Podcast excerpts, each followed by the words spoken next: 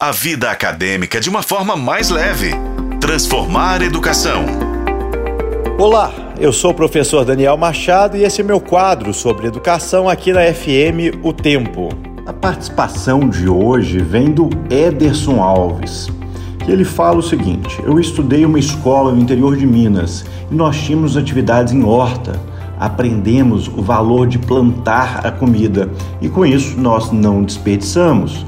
Será que não deveríamos ter algo assim nas escolas de hoje? Ederson, sim, acho que você está certo. A atividade em horta escolar é uma excelente maneira de ensinar as crianças sobre a importância da alimentação saudável e do cultivo de alimentos. Para falar sobre esse assunto, eu convidei a Maria Carolina, que é diretora de inovação da Casa Fundamental. Ter uma relação direta com a terra e com os alimentos não apenas deveria ser ensinado nas escolas, como já é um foco de trabalho nas melhores escolas do mundo.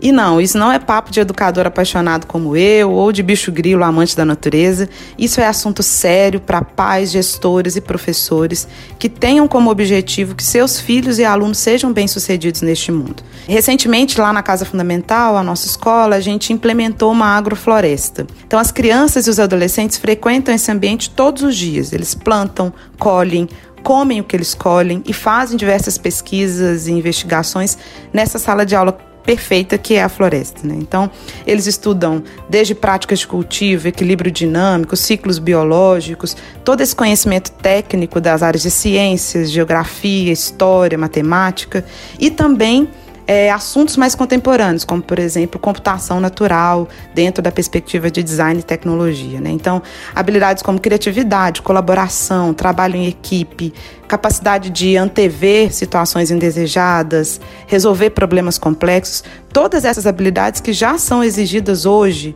no mercado de trabalho, elas são conquistadas em um ambiente como a agrofloresta. Então, sim, uma educação de excelência precisa integrar essa relação com a terra e com a natureza. Então, Ederson, você tem razão.